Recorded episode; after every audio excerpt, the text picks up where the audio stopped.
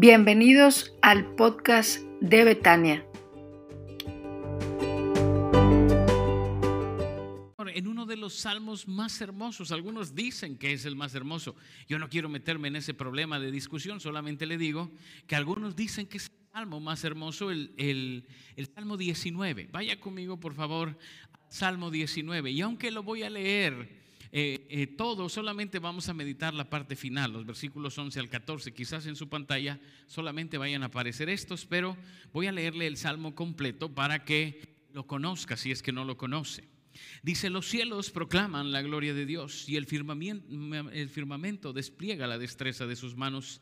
Día tras día no cesan de hablar, noche tras noche lo dan a conocer. Hablan sin sonidos ni palabras, su voz jamás se oye. Sin embargo, su mensaje se ha difundido por toda la tierra y sus palabras por todo el mundo. Dios preparó un hogar para el sol en los cielos y éste irrumpe como un novio radiante luego de su boda. Se alegra como un gran atleta ansioso por correr la carrera. El sol sale de un extremo de los cielos y sigue su curso hasta llegar al otro extremo. Nada puede ocultarse de su calor. Las eh, enseñanzas del Señor son perfectas, reavivan el alma. Los decretos del Señor son confiables, hacen sabio al sencillo. Los mandamientos del Señor son rectos, traen alegría al corazón. Los mandatos del Señor son claros, dan buena percepción para vivir. La reverencia al Señor es pura, permanece para siempre. Las leyes del Señor son verdaderas, cada una de ellas es imparcial. Son más deseables que el oro, incluso más que el oro puro. Son más dulces que la miel, incluso que la miel que gotea del panal. Sirven de advertencia para tu siervo una gran recompensa para quienes la obedecen. ¿Cómo puedo conocer todos los pecados escondidos en mi corazón? Límpiame de estas faltas ocultas. Libra a tu siervo de pecar intencionalmente. No permitas que estos pecados me controlen. Entonces estaré libre de culpa y seré inocente de, inocente de grandes pecados. Que las palabras de mi boca y la meditación de mi corazón sean de tu agrado, oh Señor, mi roca y mi redentor tengo una pregunta que hacerle, hermano. ¿Por qué hay que leer la Biblia? ¿Por qué hay que leer la Biblia? Mire, cada año se calcula que se imprimen 2.2 millones de libros. Así que si a usted le gusta leer, pues tiene bastante que hacer. Los que conocen la casa, mi casa, que es casa de ustedes, saben que tengo muchos libros, muchos, muchos libros. Es una de las cosas que me gusta hacer. Ahora tengo menos porque ahora son digitales y entonces ya no se ven, pero ahí están también. Ahora, por mucho que lea, no leo 2.2 millones de libros al año alguien se puso a hacer un cálculo y, ellos piensan que puede haber 146, eh, en números generales, 146 millones de libros diferentes en el mundo. Alguien piensa que puede haber 146 millones de libros que se han escrito a lo largo de la historia. ¿Por qué leer la Biblia? Si hay 145 millones 999 mil 999 opciones diferentes. ¿Por qué leer la Biblia? ¿Por qué afanarnos en mantenernos leyendo en la Biblia cuando hay buenos libros? No digo que no. Dentro de los 146 millones, pues debe de haber libros excelentes, buenos, regulares, malos y muy malos. Seguramente que hay de todo en los 146 pero ¿por qué insistir en la lectura de la Biblia? ¿Por qué estar pensando en un solo libro habiendo tanta variedad? Bueno, de eso quiero hablarle esta mañana. ¿Por qué insistir en la lectura de la Biblia? Porque la Biblia produce fruto en nosotros y el salmista lo dice aquí. Salmo empieza hablando de la grandeza de Dios, pero sobre todo de cómo Dios ha comunicado su amor para nosotros. Los cielos cuentan la gloria de Dios. El salmista empieza diciendo, Dios siempre se ha querido comunicar con nosotros. El amor de Dios se expresa en esta voluntad que Él tiene por comunicarse con nosotros. Desde el principio ha querido hacerlo, desde el inicio ha querido estar en comunicación con nosotros. Y eso es su amor, ese deseo de Él por comunicarse. Por eso el salmista empieza diciendo, los mismos cielos nos hablan de Dios. Y sigue desarrollando todo eso y dice, y el sol que alegremente se levanta como un novio y luego como un atleta. Y acaban de clausurar los Juegos Olímpicos y vimos la sonrisa de los atletas. Ayer vi a un hombre, no recuerdo si era de Honduras o de qué, llegar en último lugar en el maratón On. Y se hizo célebre por llegar en último, sí, sabemos quién llegó en primero, pero se hizo más cobertura del que llegó en último, por ese deseo de llegar y cuando cruza la meta hasta sonríe, como si hubiera ganado. Dice el salmista, bueno, no pensaba en las Olimpiadas, pero sí pensaba en los atletas que se gozan en cumplir con su trabajo, con lo que saben hacer. Dice, bueno, pues el sol mismo nos habla y es parte de la comunicación que Dios nos da.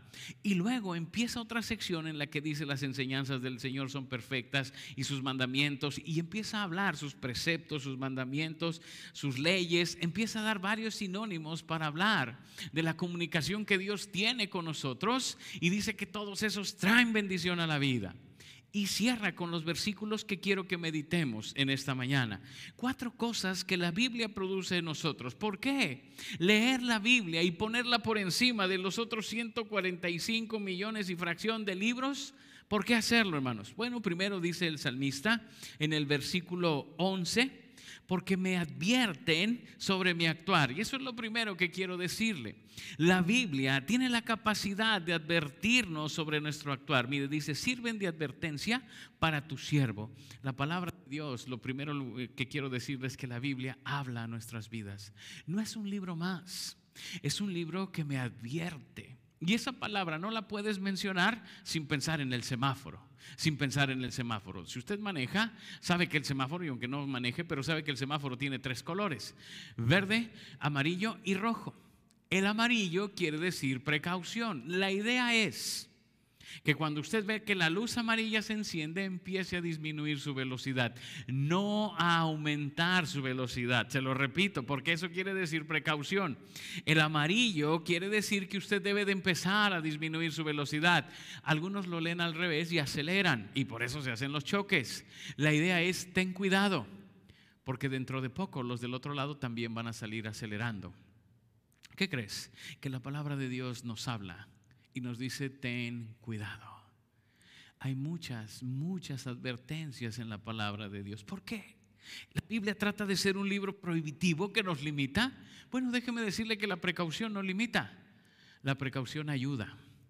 Cuando nosotros a nuestros niños pequeños les decimos, no entres a la cocina, ¿lo hacemos por crueles? ¿Porque no queremos que sepan qué sucede en la cocina? ¿O por tener una precaución con ellos? Porque no se vayan a echar una olla con agua hirviendo o alguna cosa peor. Y hemos oído tragedias como esas. Esa es la advertencia. Es algo que te ayuda para no llegar a un daño mayor. El amor de Dios se expresa porque en la Biblia nos va advirtiendo para evitarnos un daño mayor, para evitar que nos metamos en un problema mayor. La palabra de Dios nos habla. Por eso es tan importante que te mantengas en ella, porque hay advertencias bien claras para nuestra vida. Y dice el salmista, una gran recompensa hay para quienes la obedecen. La palabra de Dios no solo habla mi vida, la palabra de Dios premia mi vida.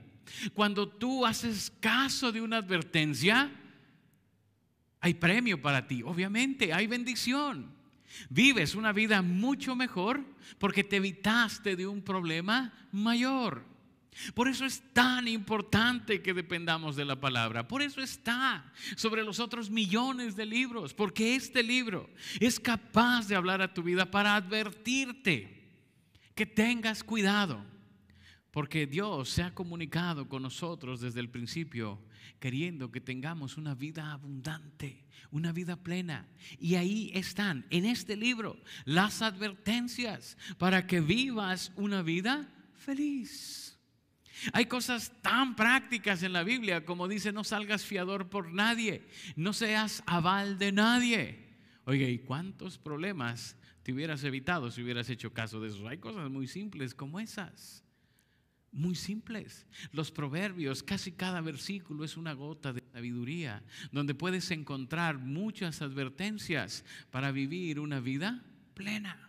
Ya no sigo con otros porque hay uno que dice que es como gotera constante, pero no me voy a meter en ese asunto. Solamente le digo que la palabra sobre mi actuar. La palabra de Dios me ayuda y advierte sobre las conductas que tengo, me ayuda y recompensa mi vida. Por eso necesitamos no solo celebrar un mes de la Biblia, necesitamos vivir la palabra cada día. En segundo lugar, quiero decirle, me ilumina en mi actuar. Versículo 12, ¿cómo puedo conocer todos los pecados escondidos en mi corazón? Límpiame de estas faltas ocultas. Segunda cosa que quiero decirle, la palabra de Dios me ilumina en, mi actuar, me permite ver mis errores, me permite ver mis errores. ¿Cómo es que la palabra de Dios hace esto? Bueno, la verdad es que a veces hablamos de esos pecados de que cometo sin darme cuenta y puede ser que hay algunos. Pero déjeme decirle algo, creo que va un poco más para allá. A veces el pecado ya es tan constante en mí que ya no lo percibo. No, no, no es esa clase de pecados que cometo este, sin darme cuenta, sino más bien ya son tan parte de mi vida que ya ni cuenta me doy que los estoy cometiendo. Ya los he hecho tan parte de mi vida que ya ni siquiera estoy viendo que eso no está bien. Ya son cosas que hago en mi vida tan cotidianas, ya son malos hábitos que tengo que ni siquiera puedo darme cuenta. Y dice eh, el, salmista, ¿cómo puedo conocer todos los pecados escondidos en mi corazón? ¿Cómo darme cuenta cuando ya esos pecados se han hecho una forma de vivir en mí? De tal manera que ya ni siquiera me doy cuenta que están mal. Bueno, pues dice que para eso es la palabra del Señor. Dice que ella abre mis ojos y me permite ver mis errores. Hace algunos años, muchos años, hermanos, me operé de la vista. Yo usaba lentes antes y entonces me operé de los ojos y me quedó una vista que ni Superman. Digo, no quiero presumirle, pero la verdad. Pero me dijeron, cuando llegue a los 40 años, este, va a necesitar lentes para leer. Pues pasé los 40 bien, hasta los 50 necesité los lentes para leer. Y ahora uso lentes para leer. ¿Y qué cree? Que ahora si no los uso hay muchas cosas que no alcanzo a ver. Ahora entiendo a la gente porque ya sin lentes hay cosas que te imaginas que están pasando porque no alcanzas a ver. Y así nos pasa muchas veces con nuestra vida. Llega un punto donde ya no alcanzo a ver. Porque he hecho el pecado algo tan natural en mi vida que ya no alcanzo a distinguir que eso no agrada a Dios. Necesito la palabra para darme cuenta de eso. El salmista en el Salmo 119 dice, lámpara es a mis pies tu palabra y lumbrera a mi camino. Necesito esa luz que me permite ver claramente. Y no es porque peque sin esos pecados de los que no soy consciente, esos son los menos de nuestra vida, sino porque al contrario es ya tan frecuente que ya ni siquiera alcanzo a percibir que eso que hago es pecado. Hay gente que ya miente en automático. Hay gente que ya da los chismes en automático y ni cuenta se da. Hay gente que ya guarda rencores en automático y los suelta y ni cuenta se da que eso está mal. Solamente a través de la palabra de Dios podemos llegar a esa conclusión. Solamente a través de la palabra de Dios podemos darnos cuenta de nuestros errores y corregirlos. Dice, límpiame de estas faltas ocultas. Solamente cuando voy a la luz de la palabra, es cuando puedo ver que eso que yo pensaba que era correcto, no es bueno. No es bueno.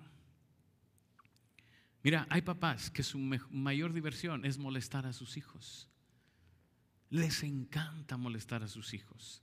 Ellos piensan que es divertido, pero a los niños les parece molesto. Bueno, la Biblia advierte sobre eso.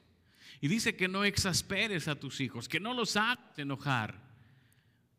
Hay gente que de eso se divierte, en molestar a los niños. Pues vea la palabra. Porque aunque a ti te parezca que eso es normal y divertido, no está bien. Y a lo mejor tú ni cuenta te das de eso, pues ahí está la palabra. Y te estoy dando cosas bien sencillas. Podría entrar a cosas más directas, más, pero quiero darte ejemplos de la vida cotidiana y sencillos porque hasta de eso habla la palabra. Hasta de esas cosas sencillas habla la palabra. Permíteme corregir mis errores. No es usted para saberlo ni yo para contarlo, pero el chisme es pecado. Y la Biblia advierte y nos dice que no hagamos eso. Pero hay quien ya lo tiene en automático en su vida. Bueno, solamente a través de la palabra del Señor podemos corregir los errores. Últimamente he tenido, por lo que estoy estudiando, que hacer muchos escritos y a veces tengo dudas de cómo se escriben algunas palabras. Y hay que ir al diccionario y ver cómo se escriben, porque solamente ahí puedes corregir el error. Igual pasa. si en tu vida cotidiana, a lo mejor no son los grandes pecados, no lo sé, pero aún esas cosas de la vida cotidiana que no te has dado cuenta tienen solución en la palabra. Vayamos allá. Por eso el salmista dice, me ilumina en mi actuar, me ayuda aún en estas cosas que yo no me doy cuenta pero que no agradan a Dios, ahí las puedo corregir. Estas cosas que a mí me parece que son buenas y que no son tanto, ahí las puedo corregir. Ahí es donde me doy cuenta que están mal y ahí puedo ver cuál es la solución para ellas.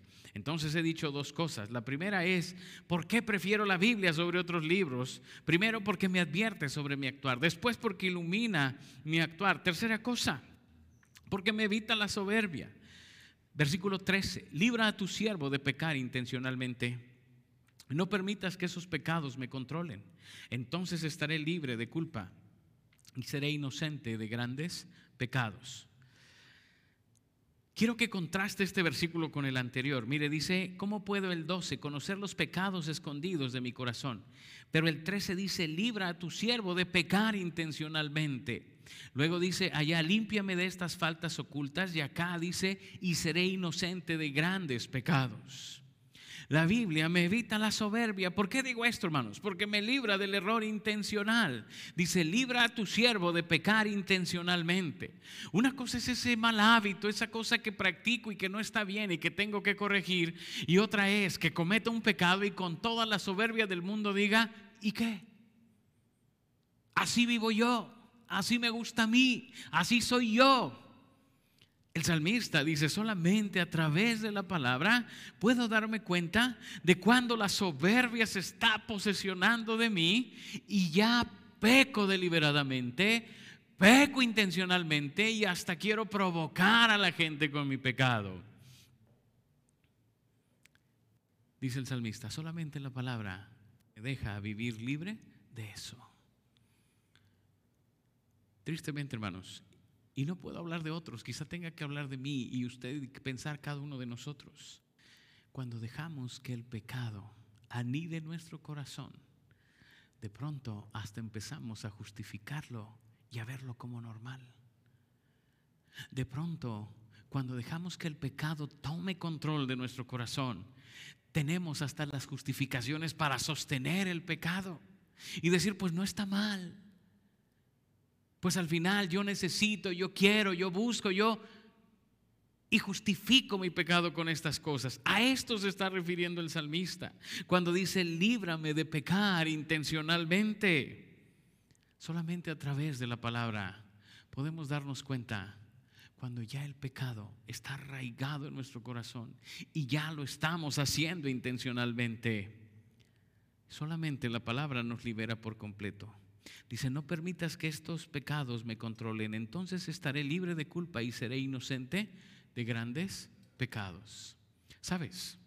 Cuando vas a la palabra y ves lo que dice de lo que estás haciendo, de pronto te das cuenta de la gran maldad que estabas cometiendo, que no era tan inocente, que no era tan bueno y que no era tan sencillo. Pero cuando estabas ahí, ni cuenta te dabas te dabas. No nos dábamos cuenta porque estábamos inmersos en esta ola de pecado. Pero cuando vamos a la palabra, nos damos cuenta que sí es un gran pecado y entonces puedo ser libre de todo eso. Este viernes pasado usted se lo perdió, pero hablamos del gran amor de Dios. Y decíamos que no hay nada que puedas hacer que te saque del amor de Dios. No hay un pecado tan grande que te saque del amor de Dios. Si hay pecado en nuestros corazones, vayamos a la palabra, porque ahí dice la solución. Si confesamos nuestro pecado, Él es fiel y justo para perdonar nuestros pecados y limpiarnos de toda maldad. Les contaba este viernes que en un libro leí hace algunos años de un multihomicida ahí en los Estados Unidos, que cuando lo aprendieron y revisaron su casa, en su refrigerador encontraron restos humanos de al menos siete personas diferentes, porque este hombre no solo mataba a las personas y las descuartizaba, se las comía, cometía canibalismo. Y como las leyes americanas son muy avanzadas para nosotros, hermanos, les dieron siete cadenas perpetuas. Yo todavía no entiendo cómo funciona eso, ¿verdad? Porque Pues ya con una que te den, me imagino que bastaría, pero pues no, le dan siete por si se libra de una y tal otra y de esa la otra y la otra, así siete veces, ¿no? Bueno, pues le dieron esas cadenas perpetuas y ese hombre estaba ahí en la prisión. Hasta que algún ocioso le habló de Cristo. ¿Y qué cree? Entendió que el Señor le amaba. A través de la palabra se dio cuenta de su gran maldad en la que estaba y se arrepintió y se entregó a Cristo. Qué historia tan horrorosa. ¿Cómo puede ser que Dios perdone a alguien así? Pues mire, nos perdona usted y a mí, que hemos descuartizado a más de siete con nuestros comentarios. No, que cuando, cuando comemos prójimo no lo echamos completito, ni restos dejamos. Que somos capaces de señalar, de criticar, de atacar, de decir de tanta gente. Y nos ha perdonado a nosotros que no perdonara al angelito que solo mató a siete. Necesitamos acercarnos a la palabra para ver que ahí está la solución a nuestros males y ahí está la visión correcta de lo que hacemos. Solamente ahí podemos ser libres de la soberbia y entender en qué cosas estamos mal. La palabra de Dios es tan práctica. Por eso he enfatizado hoy cosas tan sencillas, que dice que el que no trabaja, que no coma. ¿Cuántas veces puedo justificar mi inactividad o mi flojera? La palabra tiene solución también para eso. Me evita los grandes pecados, los grandes males, porque corrige mi vida y me permite ver bien qué es lo que el Señor busca en mí. Tres cosas le he dicho hasta ahora y voy a decirle una cuarta. Me advierte sobre mi actuar, me ilumina en mi actuar, me evita la soberbia. Y en cuarto lugar quiero decirle, me permite agradar a Dios. Que las palabras de mi boca y la meditación de mi corazón sean de tu agrado. Oh Jehová, roca mía y redentor mío. Dice la, versión Reina Valera 60. Acá dice, oh Señor, mi roca y mi redentor. Dos cosas más le digo, hermanos. La de Dios no solamente te limpia, te evita, te hace todo lo que te advierte, que es lo que he dicho, también te permite agradar a Dios en las acciones diarias, que en las acciones diarias, que las palabras de mi boca, que las palabras de mi boca, dice, sean de tu agrado, oh Dios. La misma Biblia dice que de la abundancia del corazón habla la boca. ¿De qué estás llenando tu corazón? Porque de eso estás hablando. Por eso el salmista dice que mis palabras te agraden. Si yo estoy permaneciendo en la palabra de Dios, en la Biblia, mi hablar lo refleja. Mi hablar lo refleja. Se nota que yo estoy ahí. Necesitamos agradar a Dios cada vez más en nuestras acciones diarias, en nuestra vida cotidiana. Pareciera que cuando vamos a acercarnos al Señor los domingos, entonces me pongo mi ropa cristiana y puedo parecer cristiano, pero no se trata de eso. Se trata de acciones diarias, que mis acciones diarias me permitan reflejar lo que la palabra de Dios está haciendo en mí. Que mis acciones diarias, mis palabras, mi actuar diario permita que se vea esto. Pero no solamente en las acciones diarias, también en las palabras cotidianas. Dice, y la meditación de mi corazón sea de tu agrado. Que no solamente lo que hable, aun cuando no hable, te agrade. Fíjese qué hermoso pensamiento del salmista. Porque pudiera ser que yo no hable nada y no diga nada. Y entonces digan, hombre, qué bueno es este, mira, no dice nada malo. Pero ¿qué está corriendo por mi mente? ¿Qué pensamientos hay en mi mente? ¿Qué cosas están ahí en mi mente? Porque pudiera no decir nada, pero estar con una mente terrible, pensando en cosas que no glorifican a Dios. Dice el salmista, que hable o no hable, lo que yo haga te glorifique. Déjeme traerlo a otro ámbito, que lo que la gente ve y aún lo que la gente no ve, te glorifique. Que esté yo en público o esté yo en privado, lo que suceda, te glorifique.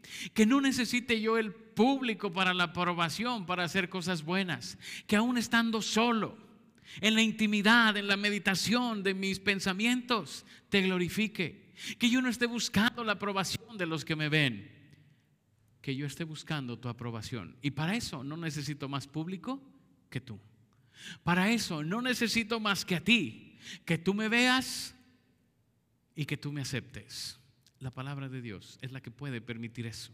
Es la que puede hacer ese cambio en nosotros. Que nuestra vida sea agradable a Dios en lo público y en lo privado. Que nuestra vida sea agradable a Dios donde quiera que esté. No importa si estoy solo, no importa si estoy en la soledad de mis pensamientos o estoy en un lugar lleno de gente. Es, en pandemia esté, no esté en lugares llenos de gente. Cuando se quite esto ya podré estar. Pero eso no importa. La palabra de Dios es la que puede hacerme vivir de manera que agrade a Dios siempre. Muchos de nosotros, hermanos, tenemos toda la vida o muchos años en contacto con la palabra, pero nuestras acciones todavía no han cambiado para mostrar lo que Dios es. Pero lo que vivimos todavía no muestra que la palabra de Dios está transformando mi vida. Y yo puedo decir que sé mucha Biblia, pero si mi acción no corresponde a eso, no sé nada. La palabra no ha hecho nada y no ha servido de nada en mí. Hace rato estábamos hablando, ¿qué pasa cuando yo no quiero perdonar? La palabra de Dios no te sirve. No sirve para nada en tu vida si no puedes perdonar. Si quieres seguir en la soberbia de un pecado que sabes que está mal, pero quieres seguirlo practicando, la palabra de Dios no sirve de nada en tu vida aunque la conozcas, aunque te sepas las historias, aunque te sepas los textos, no sirve de nada. Si el Señor lo permite, mañana estaré dando una exposición sobre la doctrina de Dios.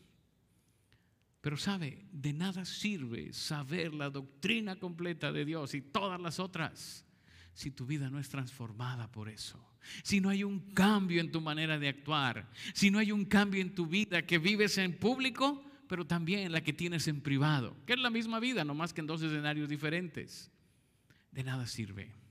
Por eso yo quiero invitarle para que celebremos agosto, el mes de la Biblia, con un compromiso con Dios, de dejar que la Biblia nos transforme, cuando menos en estas cuatro cosas que le he dicho, que nos advierta, nos ilumine, nos evite y nos permita agradar a Dios. Cuando menos en estas tres cosas, que podamos en este mes iniciar, no solamente este mes, sino en este mes iniciar esta transformación en nuestras vidas. Quiero invitarle a orar. Cierre sus ojos, incline su rostro y vamos a orar al Señor. Padre, cuántas gracias te damos por tu palabra, Señor. Hoy que podemos acercarnos a ella con tanta libertad, Señor, y aún hablar de ella públicamente, Señor. Gracias. Perdónanos, Padre, si después de tanto tiempo de tenerla, no hemos permitido que transforme nuestros corazones. No hemos dejado que haga la obra completa. Si seguimos, Señor, inmersos en tanta cosa, en la crítica, en el chisme, en la mentira, en el engaño, en tantas cosas, Señor. Perdona, Padre, si tu palabra no la hemos dejado trabajar por completo en nosotros. Y ayúdanos y haznos sensibles a tu voz, para que podamos, Señor, vivir la palabra que nos has dado podamos, Señor, cada uno de nosotros experimentar la transformación que viene a través de tu palabra. Que no seamos, Señor, oidores olvidadizos, sino hacedores de tu palabra. Que vivamos la palabra. Que esta tu iglesia Betania se caracterice por hombres y mujeres que viven tu palabra. Que se parecen al hombre que se describe en el Salmo 1. Que encuentres esta clase de discípulos en esta tu iglesia. Ayúdanos, Señor, para que tu palabra obre por completo en nosotros y transforme nuestras vidas con poder. Gracias, Señor, por el gozo de conectarnos esta mañana. Gracias por la bendición de estar juntos y poder celebrar tu nombre y agradecerte lo bueno y grande que eres. Gracias por la oportunidad de meditar en tu palabra. Señor, que el mensaje no quede aquí, que transforme nuestras vidas, que el poder de tu palabra, que es viva y eficaz, trabaje poderoso en las vidas de todos nosotros. Y Señor, gracias. Gracias por la bendición de estar juntos de poder alabar y bendecir tu nombre. Cerramos este tiempo, Señor, de alabanza y de adoración y lo hacemos con gozo. Gracias, Padre, porque has estado con nosotros. Gracias, Señor, porque nos has guiado hasta ahora. Quiero rogar tu bendición para tu pueblo, para los que están conectados ahora y para los que se conectarán después y verán este mensaje. Quiero pedirte, Señor, que tu ángel acampe alrededor nuestro y nos defienda. Quiero suplicarte, Señor, que nos bendigas, nos ayudes, nos guardes, que estés con nosotros en nuestras luchas, que nos sostengas, que nos dirijas en las decisiones que tomamos cada día, que proveas para nuestras necesidades físicas, emocionales y espirituales, que proveas para cada una de nuestras familias, Señor, que des consuelo y paz a los que lo necesitan, que traigas sanidad a los que están enfermos, que tu gloria brille sobre nosotros, Señor, que seamos sensibles a tu comunicación cada día, que seamos sensibles a tus palabras a través de la creación, pero sobre todo a través de tu palabra que es la Biblia, que podamos vivir cada día para ti y nuestras vidas sean transformadas por ti. Señor, que esta semana que ya iniciamos, podamos sentir tu presencia, que podamos verte, oírte y sentirte en nuestras vidas, pero también que podamos compartirte con aquellos que te necesitan, Señor. Que podamos, Señor, ser luz para los que están en tinieblas. Bendícenos, Señor, esta semana. Guárdanos y haznos sabios en las decisiones que tomamos cada día. Gracias, Señor, por lo que has hecho en nosotros. Gracias por lo que estás haciendo, Señor. Y gracias por lo que harás. Te alabamos, te bendecimos y te damos toda la gloria y toda la honra en Cristo Jesús. Amén.